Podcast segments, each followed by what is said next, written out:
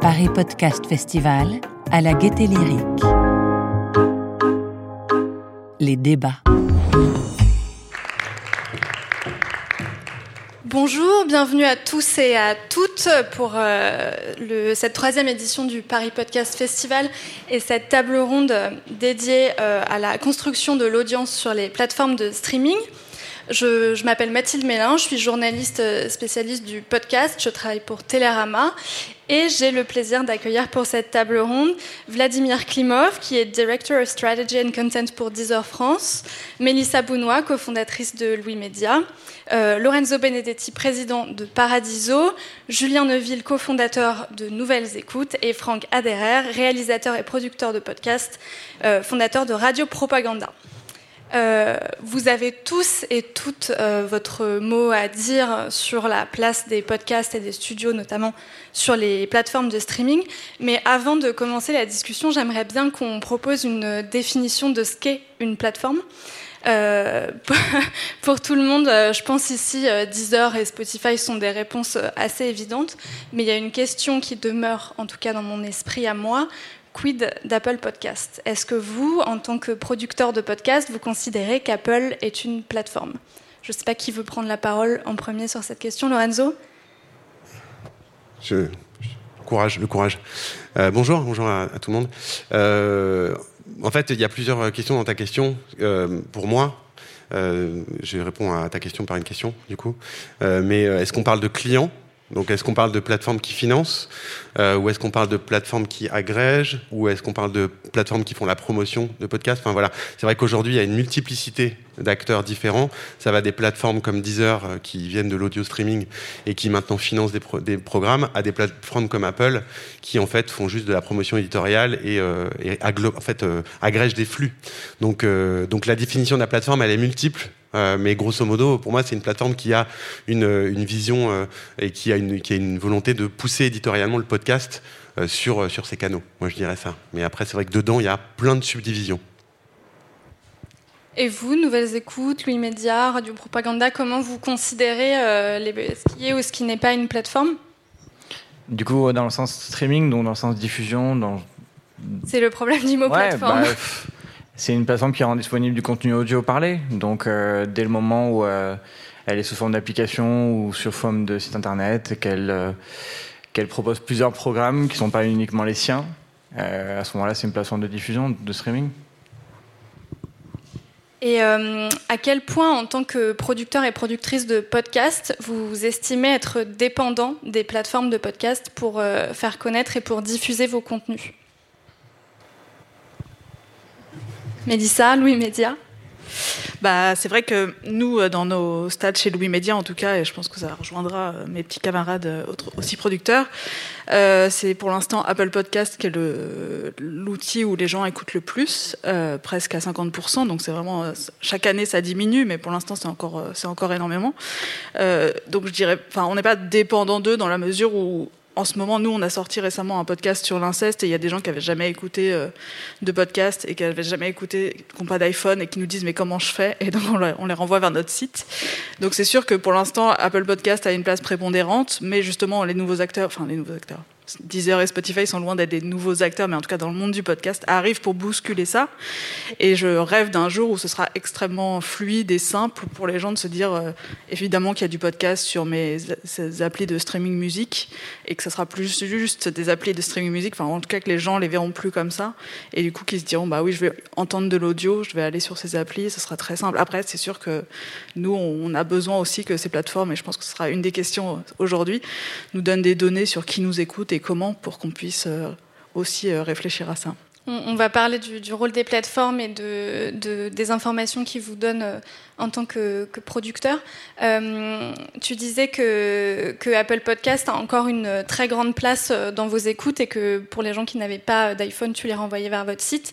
Chacun et chacune, quelle proportion d'écoute à peu près vous avez entre les plateformes Apple Podcast compris et euh, soit les applications euh, plus indépendantes et les lectures sur votre site Est-ce que vous savez euh, quelle proportion ça représente les écoutes sur les plateformes?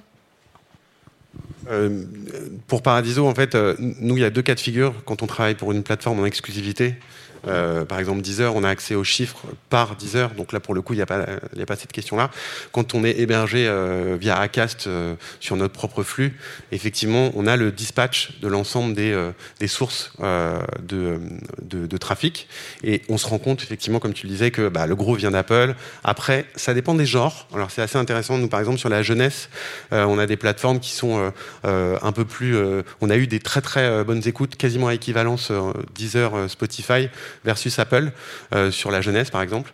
Et euh, peut-être parce que les gens euh, voilà, avaient aussi l'habitude d'écouter leur musique et, utiliser ça comme un service et derrière extrapoler avec des contenus jeunesse. Mais sinon, Apple Podcast reste leader. Et après, de manière vraiment granulaire, toutes les autres plateformes type Pocket Cast, Google Cast et tout ça viennent vraiment avec des pourcentages beaucoup plus faibles. Mais c'est aussi parce qu'ils communiquent moins sur des offres originales et qu'ils sont moins visibles.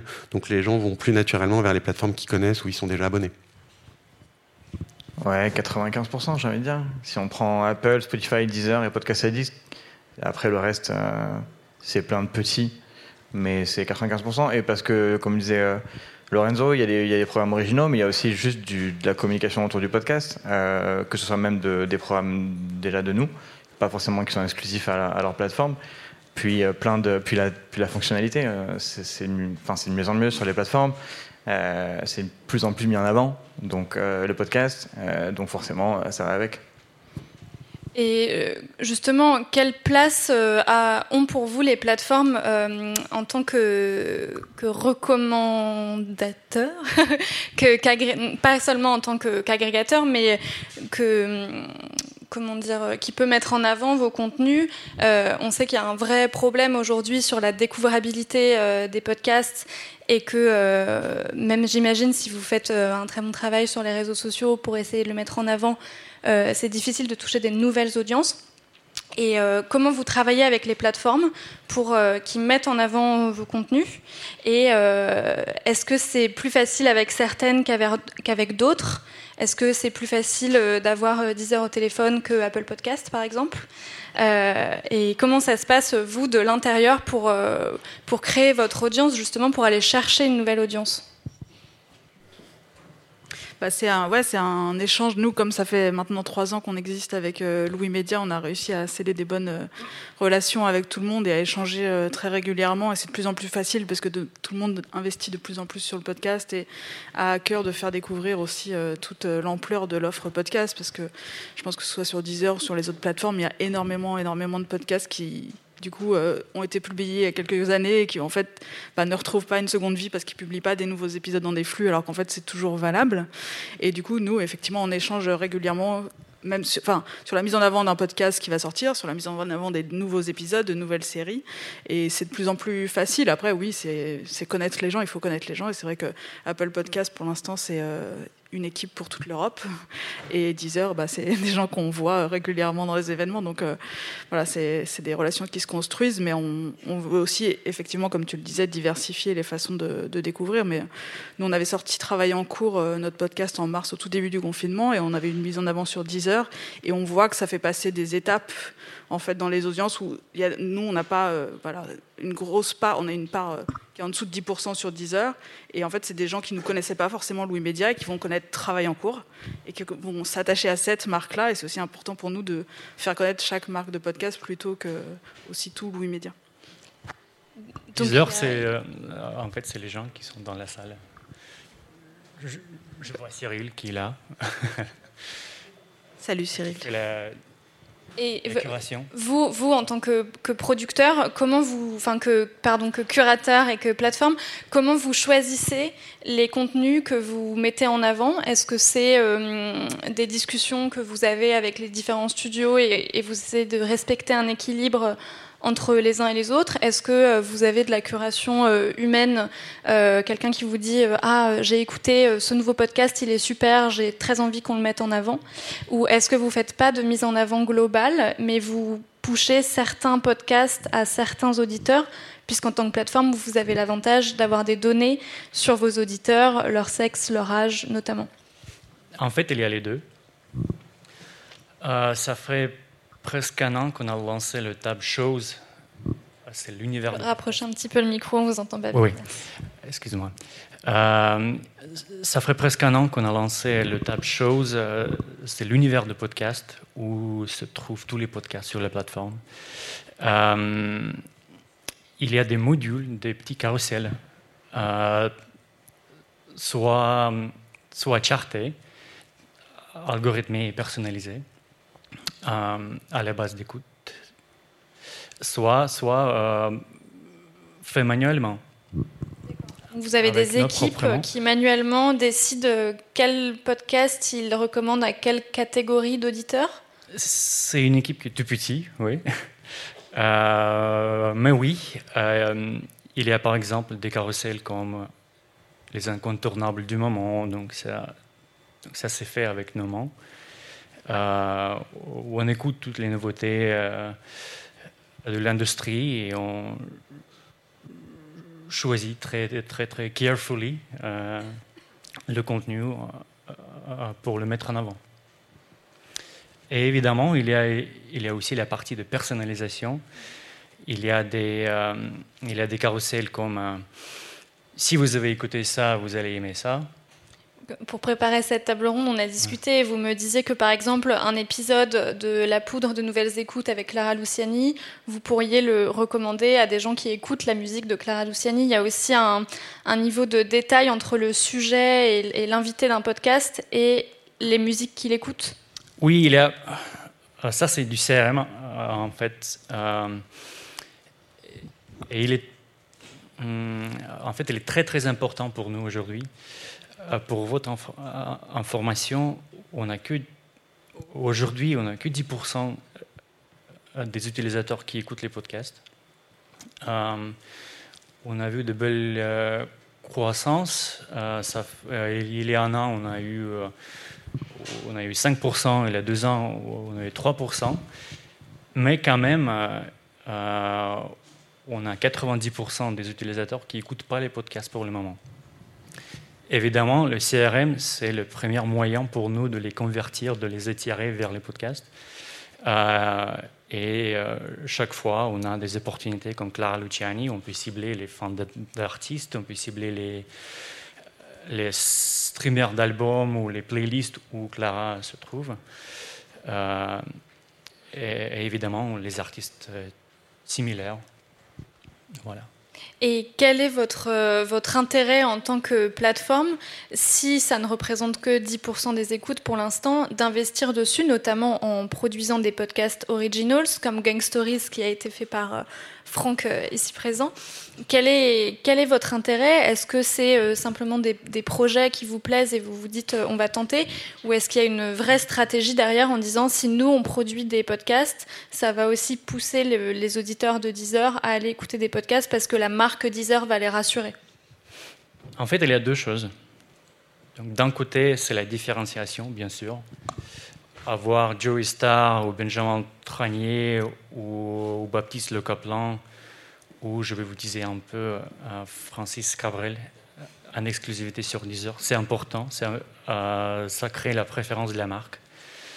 Euh, mais de l'autre côté, c'est aussi un outil pour nous, avec ces grandes têtes, d'étirer les gens vers les podcasts, d'évangéliser le, contenu en tant que catégorie.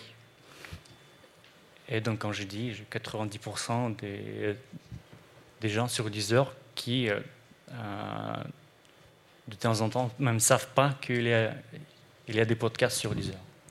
Donc, ça, c'est un grand enjeu de nous. Euh, et, le CRM, le contenu original et exclusif, c'est, c'est des moyens pour nous d'augmenter sa base. Et, donc, par exemple, vous avez choisi de produire euh, Gang Stories, qui vient de sortir une troisième saison euh, avec Joey Star. Franck, est-ce que vous pouvez nous expliquer un peu comment est né ce projet et comment euh, il est né conjointement avec la plateforme Deezer? Ah Ce projet, il a mis longtemps à, éclore. Comme souvent les idées, l'important, c'est pas seulement de l'avoir, c'est aussi d'arriver à la matérialiser. par des voyages, beaucoup. en me rendant compte que la culture populaire dans des pays comme la Jamaïque, le Brésil, était empreinte de, figures de gangsters comme nous on peut en avoir en France par exemple avec Jacques Messrine. et voilà que ça inspirait pas seulement le monde de la fiction, mais aussi l'imaginaire autour de certains territoires, autour de certaines pratiques aussi culturelles, que ce soit la danse, la musique, le langage, le tatouage, enfin voilà, on peut, on peut élargir. Et euh, bah, mon idée, été d'essayer de, raconter euh, ces histoires sous forme de documentaire euh, et sous forme de voyage.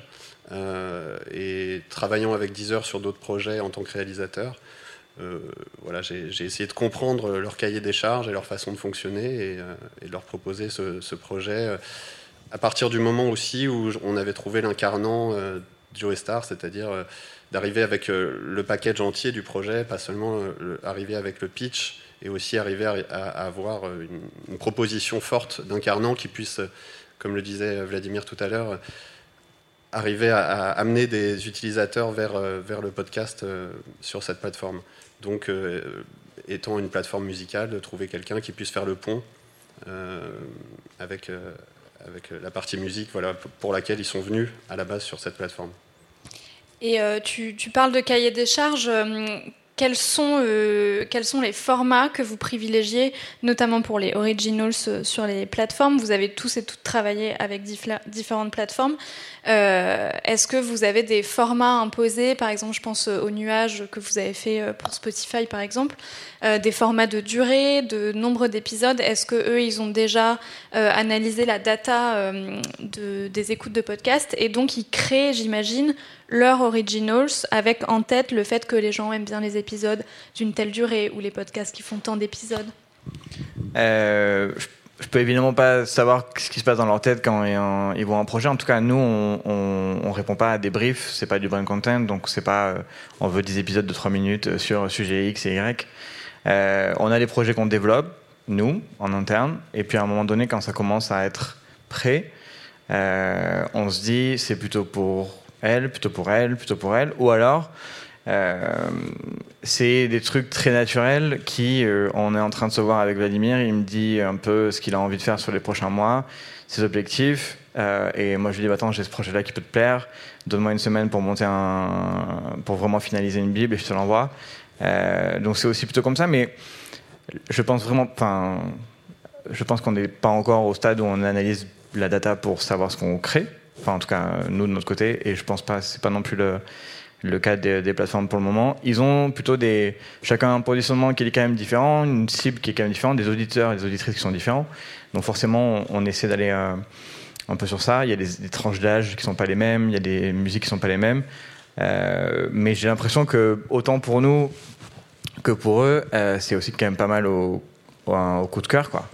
Il y a ce projet qui arrive, comme disait Franck nous, c'est pareil, on propose toujours des packages où en fait on arrive avec euh, un, brief, un synos, mais déjà un casting euh, et aussi parfois pas mal d'activation de médiatisation, de comment on peut faire connaître le podcast.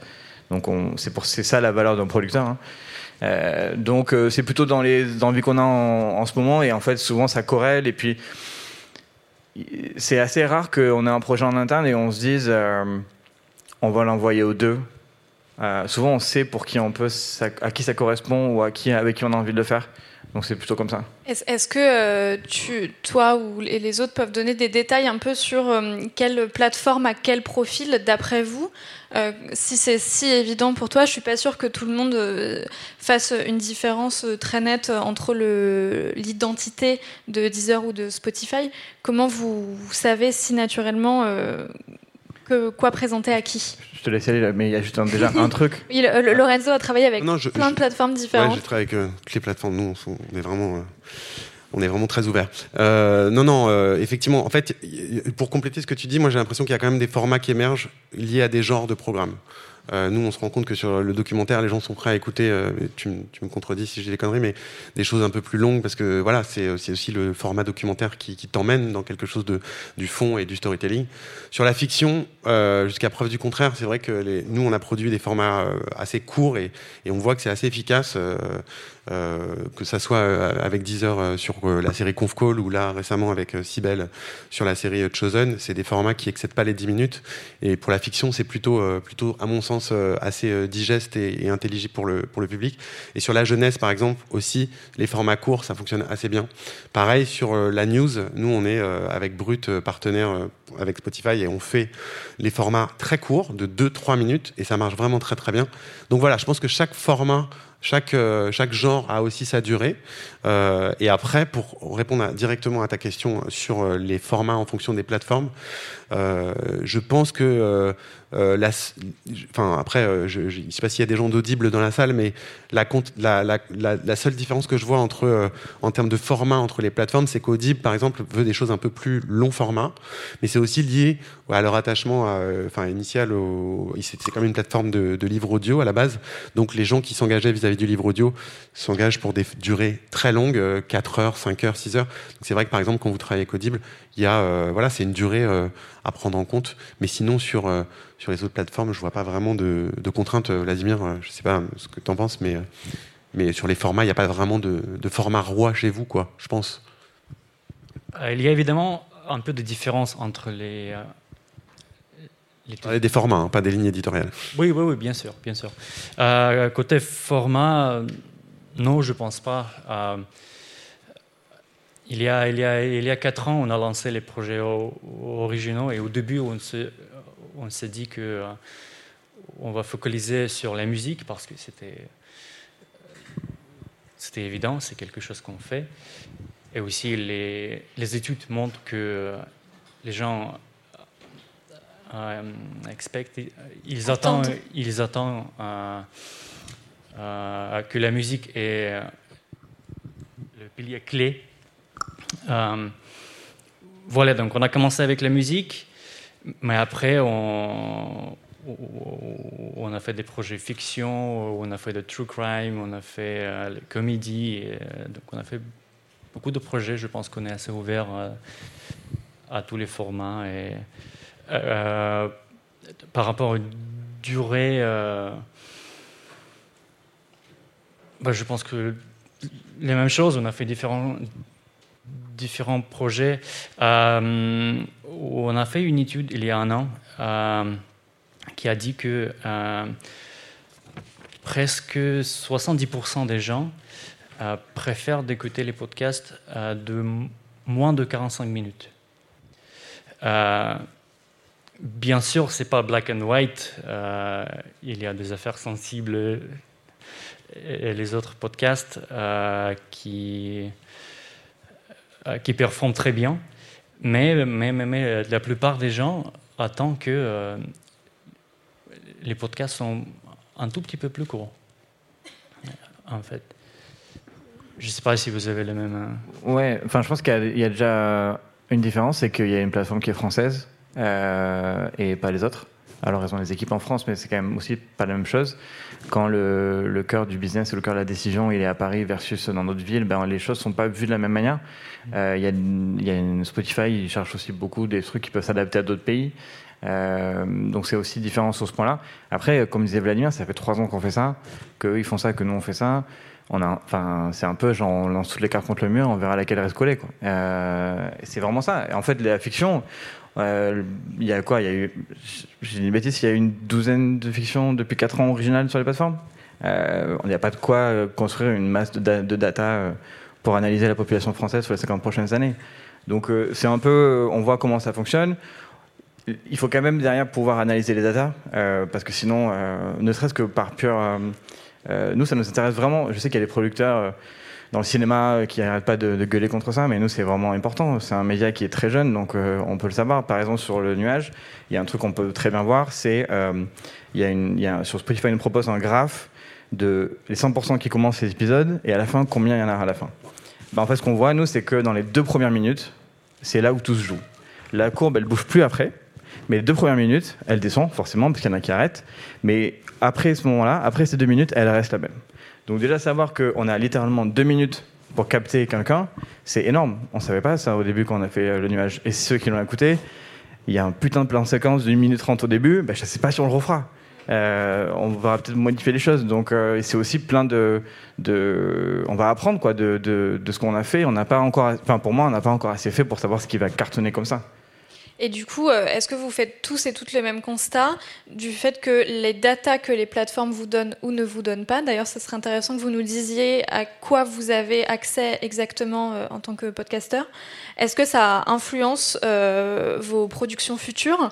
Et quel, quel, rôle ça a dans vos décisions euh, éditoriales et de production? Justement, l'exemple des deux minutes est bon, mais euh, est-ce que ça c'est juste cantonné au domaine de la fiction? Ou est-ce que sur le reste des productions euh, Nouvelles Écoutes, vous faites un constat un peu similaire? Non, parfois on regarde et on se dit c'est drôle. Y a Spotify nous, nous, propose... J'ai Spotify parce que j'ai pas encore fait de prod avec Vladimir, donc j'ai pas encore eu accès au back office. Bientôt normalement. Euh, mais on a les, euh, euh, les artistes de musique qui écoutent les gens qui ont écouté la fiction. donc il y a écrit artiste écouté, ou je sais plus ce que c'est la dénomination. C'est assez drôle et en même temps, bon sur le nuage ça n'a absolument aucun impact. Si on avait un programme de musique, bah, forcément on se dirait ok les cinq, bah, on va les inviter à un moment donné. on a aussi un peu, on est surtout parfois un peu étonné de nous Nouvelles écoutes, notre audience, elle est, euh, majoritairement euh, féminine sur nos programmes. Euh, le nuage, c'est l'inverse, c'est 60% des hommes. Donc on se demande aussi les rapports, mais on, je pense pas que ça influe. la, la, démographie des gens influe pas. Par contre, la consommation du, de l'épisode, là oui.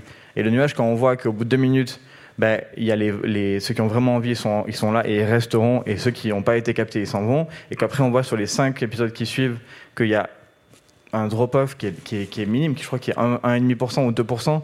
Il y a seulement 1,5 ou 2% des gens qui commencent l'épisode qui ne finissent pas. On se dit ok, bon, la narration elle est solide, les gens ils vont jusqu'à la fin. Mais, ok, donc on se voit, on, se dit maintenant, maintenant il faut qu'on se focus sur les 5 premières minutes de l'épisode parce que c'est ça qui fait rentrer. Donc plutôt la consommation versus le profil des gens qui, euh, qui consomment. Oui, comme dit Julien, je pense que c'est assez intéressant de voir sur euh, la, consommation euh, en termes de genre, d'âge, de euh, voilà les autres musiques qui sont écoutées. Moi, je viens de la radio FM à la base, et c'est des instruments qu'on n'avait pas du tout quand on faisait des émissions. On avait l'audience tous les trois mois de médiamétrie avec, avec un rôle voilà, qui est, très important sur la publicité, mais qui en même temps a, vraiment des, des lacunes. Euh, dans la façon dont c'est fait, alors que là, réellement, c'est des, données très, très spécifiques qui permettent, comme, le dit Julien, sur les deux premières minutes, de savoir que c'est là qu'on accroche et que l'enjeu, sur une émission de radio, c'était pas du tout le cas. Donc c'est vrai que c'est des, euh, outils très importants. Et en même temps, il ne faut pas non plus se baser seulement là-dessus. Je pense que l'important, c'est d'arriver à parler aux gens, de, de, croire en son projet, de, que les personnes aussi qui font confiance, par exemple, sur les originaux, arrive à voir plus loin que ces datas et aussi à, faire confiance aux projets eux-mêmes pour qu'ils se développent parce que de la même façon, euh, c'est en sortant trois podcasts et en, analysant les datas qu'on peut se rendre compte réellement de la portée. ça, dépend aussi beaucoup de la communication. Euh, est-ce qu'on a réussi à toucher sa cible ou pas Enfin voilà, c'est un savant mélange des deux, mais c'est sûr que c'est des instruments assez, euh, assez nouveaux qui sont, qui sont intéressants. Comme le disait Julien, ça fait que trois ans, donc il faut aussi un peu de temps pour arriver à avoir du recul sur ça. Vladimir, quelles données vous mettez à, disposition des podcasteurs qui ont leur podcast sur Deezer Et j'ajoute à cette question, qui et comment mettre son podcast sur Deezer Est-ce que c'est ouvert à tout le monde Est-ce que n'importe qui peut mettre son podcast Normalement, non. Mais on est ouvert. Euh, je vais expliquer. À côté data, euh, il y avait un atelier hier on a annoncé la nouvelle appli euh, qui s'appelle Deezer Analytics. Euh, c'est une application pour les podcasteurs où vous pouvez trouver tous les datas, le nombre de streams, unique listeners, les fans, le split par âge, par sexe, par les plateformes aussi par rapport au, par rapport qui peut euh, intégrer les, podcasts sur Deezer. Euh, donc on travaille avec, euh, avec les hébergeurs. on peut faire ça aussi manuellement si les gens nous contactent directement. on peut mettre les RSS sur Backstage. Euh, mais oui, euh, en fait, c'est ouvert. Donc, mais, vous, mais vous choisissez quand même un contenu. Est-ce que vous avez des critères de sélection sur qui peut mettre, enfin, quel podcast peut apparaître sur la plateforme Deezer ou non? On le fait de temps en temps, mais euh, c'est plutôt par rapport au contenu violent euh, ou s'il y a des podcasts frauduleux avec la musique, que de la musique dedans. Euh, donc dans ces cas, on peut, on peut le retirer de la plateforme. Mais on n'avait pas beaucoup et normalement pour cas, pour tous les autres cas, il n'y a pas de souci. Et euh, la table ronde porte sur la construction de l'audience. Il y a certes euh, le rôle des plateformes qui peuvent mettre en avant euh, certains contenus à certains moments ou, cibler des personnes. Quels autres moyens, en tant que producteur de podcast, vous avez pour construire une audience et faire connaître vos podcasts? Beaucoup de travail. Euh, bah, y a les, y a le, en fait, c'est ce qu'on, il y a l'étude qui a été publiée hier par euh, par Avas. Il y a encore beaucoup beaucoup de bouche à oreille, ce qui semble ce qui semble assez fou quand même. Et il y a plein d'autres pays où c'est vraiment pas le cas. Euh, et donc nous, il y a vraiment euh, depuis le début de Louis et même quand on avait lancé Transfert avant ça à Slate, vraiment on parle aux gens de ça et c'est ça qui marche aussi. On leur installe, on leur prend leur téléphone et on leur installe. Et en fait, c'est con, mais du coup, ils l'écoutent et ça marche. Euh, mais après, au-delà de ça, du bouche à oreille et de la conviction qu'on y met euh, face aux gens, il y a beaucoup les réseaux sociaux. Il y a effectivement des relais d'influence où il y a des gens qui vont écouter. Nous, qu'on avait lancé un podcast qui s'appelle Émotion, euh, il y a beaucoup de gens à qui ça avait parlé au tout début. Il y avait une espèce de relais d'influence, d'influenceuse en influenceuse qui a fait, qui avait apprécié le podcast, qu'on avait parlé en longueur parce qu'elle l'avait apprécié. Et ça avait vraiment permis de construire l'audience. Et je parlais de ce podcast qu'on a lancé en septembre, qui est sur un sujet qui est compliqué, qui est l'inceste. Et en fait, c'est un sujet dont on parle peu, et donc les gens avaient envie d'en parler. Et c'est vraiment ça qui a construit l'audience de ce podcast, plus qu'une plateforme où. Enfin, il y a vraiment des gens qui n'avaient jamais écouté de podcast de leur vie, qui avaient envie d'écouter ce, de ce contenu-là. Et c'est le contenu, en fait, c'est faire des contenus géniaux. Enfin, c'est dur de faire des contenus géniaux, ça prend du temps, ça prend de l'argent, mais c'est montrer qu'il y a des contenus euh, nouveaux élaborés, très produits, qui vont aussi amener les gens à se dire mais attends, c'est quoi ce, ce truc que j'ai jamais écouté, le podcast. Il y a des gens qui ont encore du mal à, dire ce mot. Il y a vraiment des gens. Enfin, c'est comme ça que ça va, ça va grossir et se construire. Donc, euh, nous, notre but aussi, c'est que l'usage soit de plus en plus facile pour qu'ils puissent accéder à ces contenus où on met tous beaucoup d'énergie à les produire et on a envie qu'ils arrivent à de plus en plus d'oreilles. Il y, a, aussi, en tout cas dans le cas de ou peut-être une nuit, le relais médiatique. Euh, je sais que euh, euh, ça a été cité dans la revue de presse de France Inter. Charlotte Pulowski a été invitée sur Europe 1 chez Philippe Vandel. quelle place ont les médias dans la construction de l'audience? Est-ce que vous, vous avez pu constater, par exemple, quand vous avez lancé vos premiers podcasts, ou même encore maintenant quand vous en lancez, que avoir un article dans un média qui a pignon sur rue fait euh, bouger vos audiences ou est-ce que finalement c'est plus un, succès d'estime et que ça touche pas forcément euh, le public et que vous n'avez pas forcément un, pic d'audience euh, après une critique dithyrambique? Un article de Mathilde dans Télérama, ça change tout. Hein. non, mais je sais que Le Monde, par exemple, a commencé à faire des critiques il y a un peu moins d'un an. C'est quand même un quotidien national.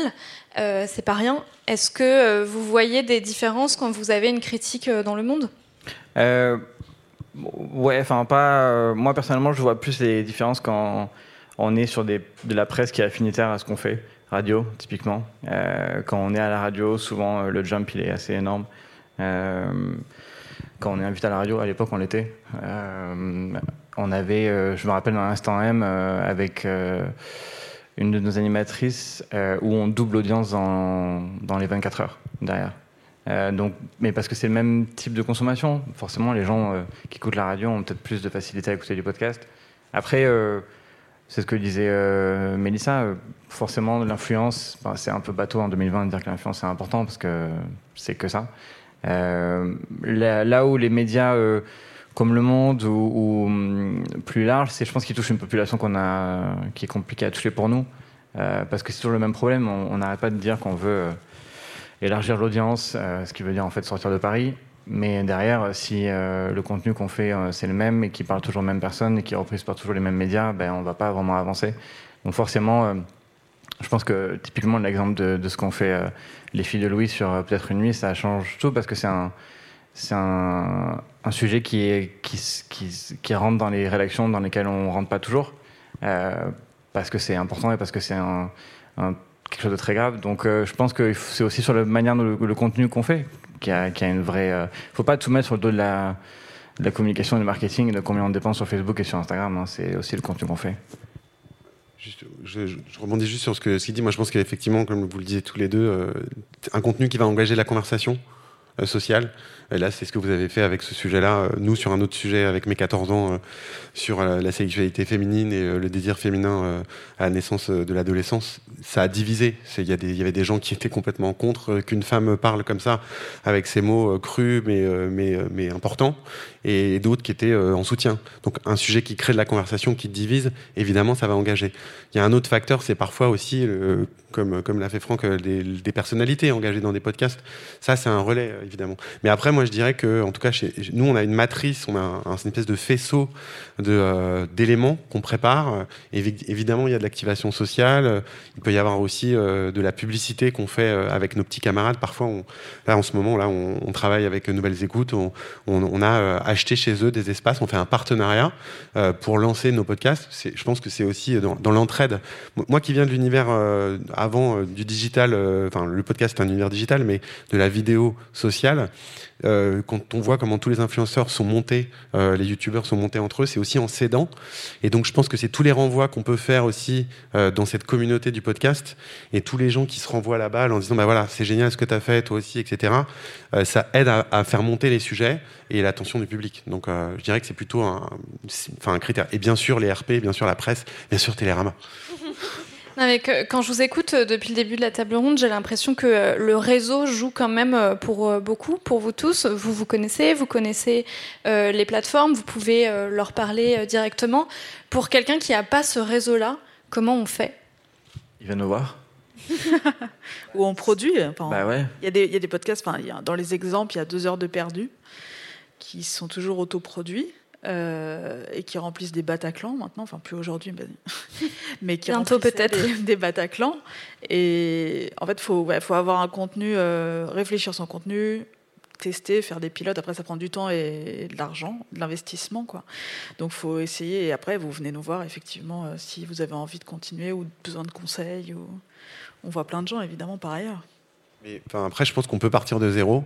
Euh, comme il y a des gens qui font du contenu euh, génial sur les réseaux sociaux et qui partent de zéro, qui créent un compte Instagram ou un compte euh, je sais pas quoi, ou un Twitter, ou un Twitter, et qui tout simplement ont une proposition éditoriale complètement radicale et différente, et qui vont trouver par des mécaniques de palier Enfin, moi, c'est toujours comme ça que j'ai vu les audiences progresser sur des médias sociaux qu'on gérait. C'est il y a un moment donné, il y a un post, il y a un podcast, il y a un épisode qui va faire qu'on va passer un palier. Et à partir du moment où on a passé ce palier, ben, on redescend pas en dessous. Et après, ça peut que grimper ou, redescendre en cas de fail. Ça arrive. Mais grosso modo, c'est les mécaniques de. Enfin, je pense qu'on peut partir de zéro. Enfin, il faut donner un peu d'espoir aux gens qui veulent se lancer. On peut totalement partir de zéro, même si on n'a aucune connaissance euh, dans le podcast et aucun, réseau euh, et qu'on connaît pas Vladimir. Nous, on a de la chance. Évidemment, on le connaît. Mais... il y a un vrai truc, de, en plus, le, le, podcast de cette croissance exponentielle versus. Euh, enfin, les gens s'attachent à un abonnement à un flux, il y a un rendez-vous. Donc, si on tient la fréquence, et nous, on le voit sur les programmes qu'on a où il y a vraiment. Euh, enfin, on, s'arrête pratiquement jamais. Les gens nous suivent et s'attachent aussi à des voix, parce que enfin, c'est aussi ça, quoi. Il y a vraiment. Moi, je suis habituée aux voix de deux heures de perdu, et quand je les écoute, euh, ça me fait sourire, quoi. Vraiment, au tout début de l'épisode, alors qu'ils n'ont fait aucune blague. Il y a vraiment cet attachement qui fait que nous, on avait passé dix ans dans des rédacs avec Charlotte avant. Et on n'avait jamais eu autant d'engagement sur nos contenus. Donc euh, c'est aussi ça pour les gens qui ont envie de se lancer. Ils vont avoir des retours, euh, si en tout cas ils croient à ce qu'ils font et que ça s'entend. Je pense qu'ils vont avoir des retours et construire leur communauté. Et après c'est pas grave si c'est des niches. Enfin vraiment il y a vraiment plein plein de niches en podcast. Et après ça, prend du temps et ça grossit. Il faut y croire, il faut avoir un peu de temps aussi. Après ça dépend ce qu'on appelle un succès aussi quoi. Ouais. Oui, c'est une vraie question. À partir de quel moment vous estimez que votre programme a marché?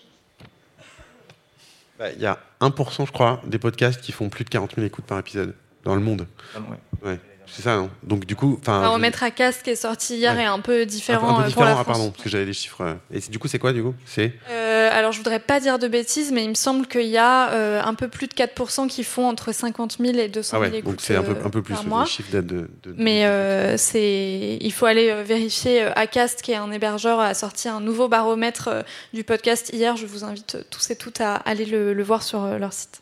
Mais après, est-ce qu'il vaut mieux pas euh, 10 000 personnes euh, ultra engagées qui sont même prêts à payer pour un, pour un club ou pour un goodies ou pour un- une séance d'écoute que euh, 100 000 personnes euh, qui sont pas du tout engagées et qui, euh, enfin c'est le cas dans les médias sociaux. Typiquement, le podcast engage beaucoup plus les gens, enfin c'est prouvé euh, euh, par l'étude d'ailleurs, que euh, que des gens qui ont des millions de vues euh, sur Instagram et qui pour le coup arrivent pas forcément à engager. Donc euh, Enfin, le, le succès est relatif dans le podcast, mais ça veut pas dire, euh, enfin, petit, n'est- enfin, la taille compte pas en fait, grosso modo.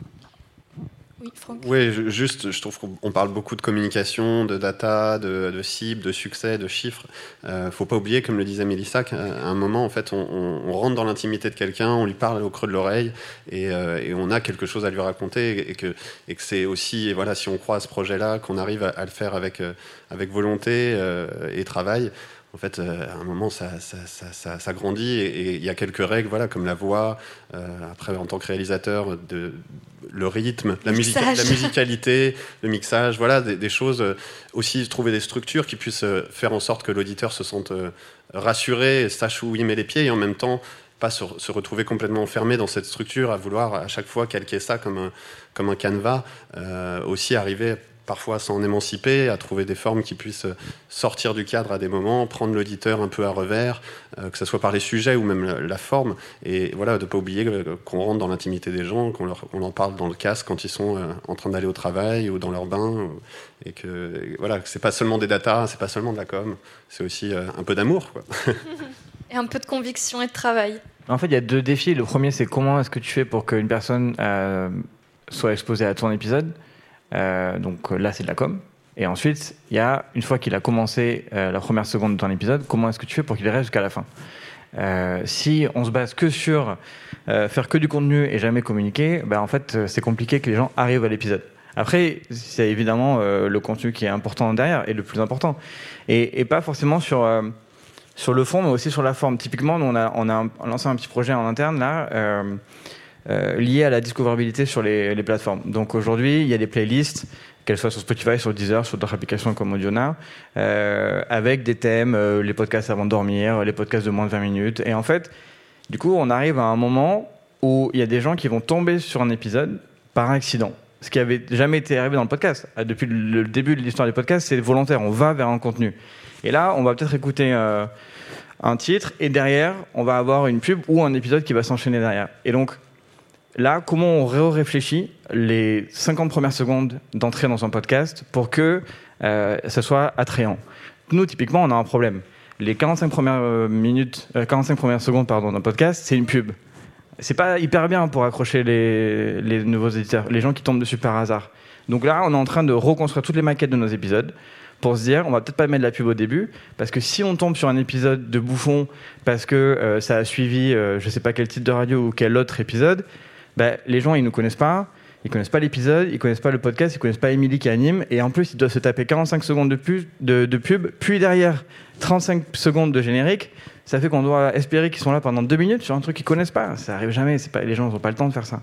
Donc aujourd'hui, on est en train de remonter les maquettes pour que dès le début, ils savent ce à quoi, euh, ils savent euh, quel type de contenu on va leur proposer pendant 45 minutes, et ensuite ils décident ou pas.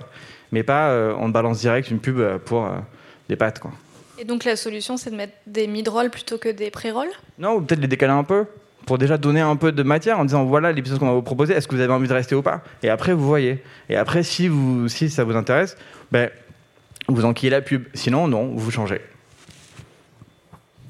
Vladimir? Il y a aussi d'autres choses à faire sur les plateformes, en fait. Euh, par exemple, l'abonnement de podcast. Donc, il faut pousser euh, les gens à s'abonner au podcast, à votre podcast. Euh, sur Deezer, on a, euh, on a lancé il y a, il quelques mois le CRM automatique pour les abonnés de podcast. Euh, C'est-à-dire que c'est-à-dire que tous les abonnés au podcast vont recevoir un push le jour de sortie d'épisode. Donc chaque fois, il y a un nouvel épisode, là, il y a un push. Et euh, l'étude a aussi montré que la plupart des gens vont écouter le jour de sortie, donc ils vont écouter l'épisode le jour de sortie. Euh, je pense que c'est un énorme outil pour les podcasteurs, pour les producteurs, pour construire la base. C'est c'est en fait la même manière qu'on a fait euh, pour la musique avec les artistes. Euh, il essaye de construire la base des fans et, pas que des streams. En, tant que podcasteuse indépendante, qui se contacte chez Deezer pour être mise en avant, mise en avant. Euh, Je veux dire que ça dépend du contenu. Euh, ah bah oui. Ok, donc on a, on a des collections qui, euh, qui, euh, où il y a des podcasts de cette thématique.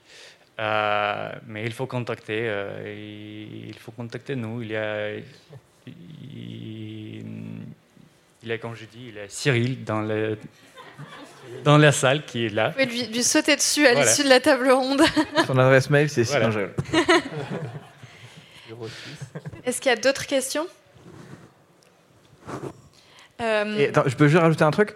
Pour euh, se demander s'il y avait un impact. Il y a clairement un impact. Nous, pendant le confinement, euh, mais énorme. Hein.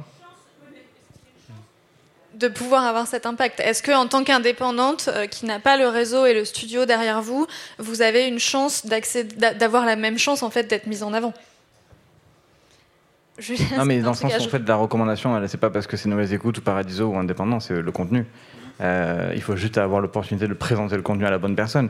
Mais après, je sais pas, hein, Vladimir, mais euh, si on a le programme, un programme équivalent, c'est pas parce que c'est Lorenzo qui l'a produit ou Julien qui l'a produit ou une production indépendante que tu vas le pousser plus que d'autres. C'est euh, la qualité du contenu, vraiment. Non, mais je pense que ce qu'elle voulait dire, c'était le réseau de pouvoir avoir le contact de la bonne personne à qui s'adresser, et c'est pas forcément évident pour des indépendants. D'ailleurs, c'est jamais, enfin, c'est souvent poussé une fois que ça marche un peu et que c'est un peu repéré, que du coup c'est mis dans un carrousel, comme tu dis. Mais c'est vrai que, enfin, en tout cas, nous, pour, notre part, il n'y a jamais eu un podcast qu'on venait de lancer avec zéro écoute qui avait, qui avait été mis en avant dans un hub, euh, dans un carrousel. Enfin, nous, en tout cas. Il y a une autre question. Oui. Quelle est la proportion de fiction dans le podcast? Dans le podcast, en général, ça va être euh, compliqué de, de répondre à cette question. Je pense après peut-être 10 heures, quelle proportion de fiction en production, vous avez euh, sur Deezer, par exemple, la fiction, c'est un des trois top genres euh, sur les plateformes. Euh, en termes de, lecture ou en termes de nombre de, de stream, Oui. Je ne peux pas dire euh, en termes de nombre de productions.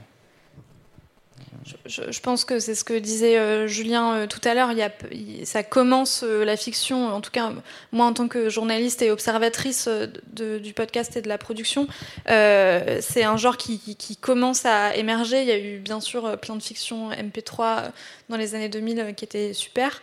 et là, les nouveaux acteurs du podcast et les studios qui se sont créés dans les cinq dernières années commencent à s'y mettre ainsi que les plateformes.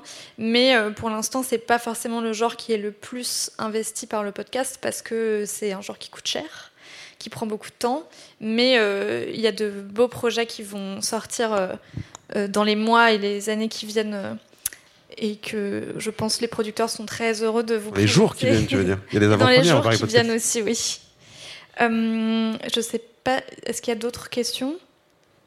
Oui, il y a une question tout en haut.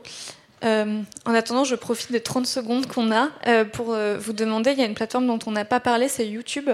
Est-ce que vous avez fait le choix, les uns et les unes, de mettre vos contenus sur YouTube? Et est-ce que ça marche? Nous, oui, parce que ben, on s'est toujours dit que ça serait enfin, une façon d'y arriver, qu'il ne fallait pas se fermer une porte. Après, pour l'instant, c'est moins que sur les plateformes de podcast aussi, parce que je pense que les gens n'ont pas encore pris l'habitude et que YouTube pousse pas forcément ça. Mm. Mais euh, il y a une petite histoire drôle, c'est quand on avait lancé donc notre tout premier podcast s'appelle Entre. On l'avait envoyé à Cyprien, le YouTuber, et il s'était abonné à notre chaîne YouTube. Et on avait euh, eu un pic sur les premiers épisodes. Ça a continué parce que c'est notre podcast le plus écouté sur, sur YouTube. Et il y avait des commentaires qui disaient Mais c'est quoi ce truc? Pourquoi il s'est abonné, Cyprien? Mais du coup, de fait, il y a des gens qui avaient découvert Entre comme ça. D'accord.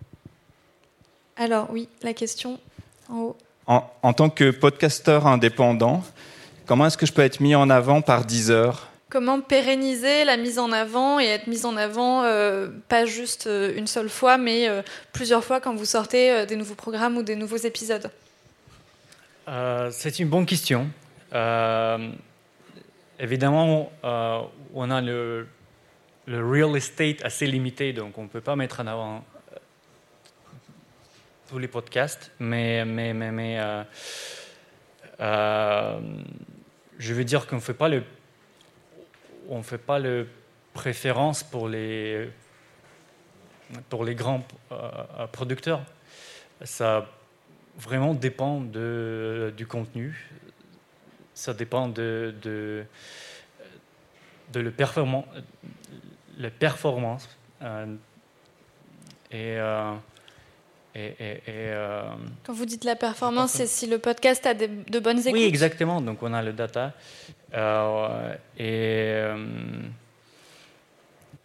et, je pense qu'on avait de bons exemples, de, bons exemples avant, euh, quand les podcasteurs indépendants vont, ils ont breakthrough. et bah, voilà. je ne sais pas qu'est-ce que je peux répondre en plus. Envoyer des mails. je pense que c'est le plus simple. Euh, est-ce qu'il y a d'autres questions? Alors, euh, il reste cinq, que, que 5 minutes. Euh, on voudrait prendre ces 5 minutes pour faire une, une, annonce. Vladimir, je vous laisse faire l'annonce. Je ne sais pas, il y a une vidéo qui est prévue. Est-ce que vous voulez qu'on la diffuse avant ou... Oui, oui, peut-être. Donc, on est ravis de vous annoncer le concours de podcast. Euh, et on a préparé une petite vidéo euh, pour vous, euh, pour la lancer, si on peut. Est-ce qu'on peut la lancer en régie? Merci.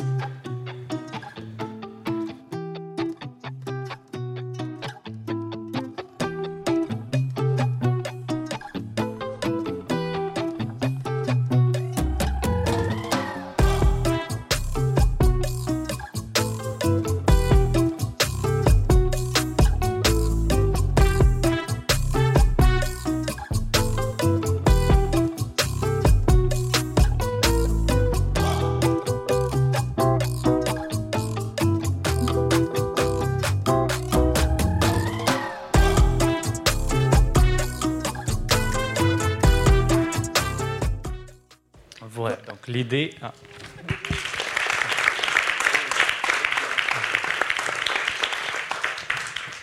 Donc eux vont être mis en avant sur Deezer, c'est sûr. Les trois gagnants du concours. Est-ce que vous pouvez rappeler donc les, catégories et les dates? Ah, Donc l'idée est de soutenir la création indépendante euh, et aussi locale. Euh, c'est de soutenir les, les auteurs, les animateurs, euh, émergents.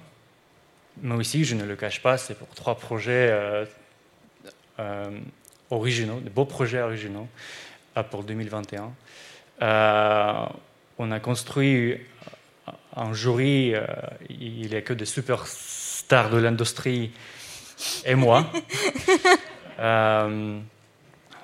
et donc, il y a un site web avec une adresse très court et très facile à mémoriser. Euh, euh, c'est concours, euh, concours podcast 10heures.com. Concours podcast 10heures.com. Voilà. Euh, on attend vos MP3 jusqu'au 13 décembre.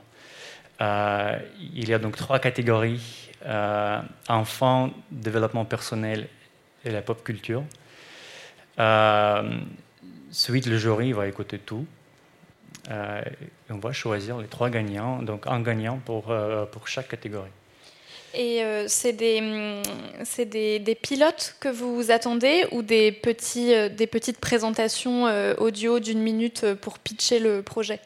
C'est les petits extraits pour pitcher les projets. Oui. D'accord. Voilà. et après, il y, a, il y a des prix. Donc, pour chaque gagnant, on a prévu 10 000 euros le financement de, production. Il y a aussi des workshops avec l'équipe de Deezer et Nouvelles Écoutes.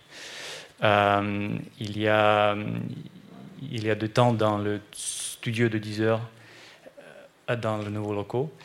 Euh, et, il y a évidemment la mise en avant, le CRM qui, qui vient avec. Voilà. Super. Est-ce que vous avez quelque chose à ajouter? Ben non, mais moi je pense que c'est, enfin voilà, sans, trop complimenter cette démarche, parce que voilà, ce serait trop. Mais, euh, mais moi, je pense que c'est important que les plateformes soutiennent la création, comme elles le font depuis euh, un peu plus d'un an maintenant, en investissant sur les productions. Donc euh, évidemment, c'est le témoignage de ça.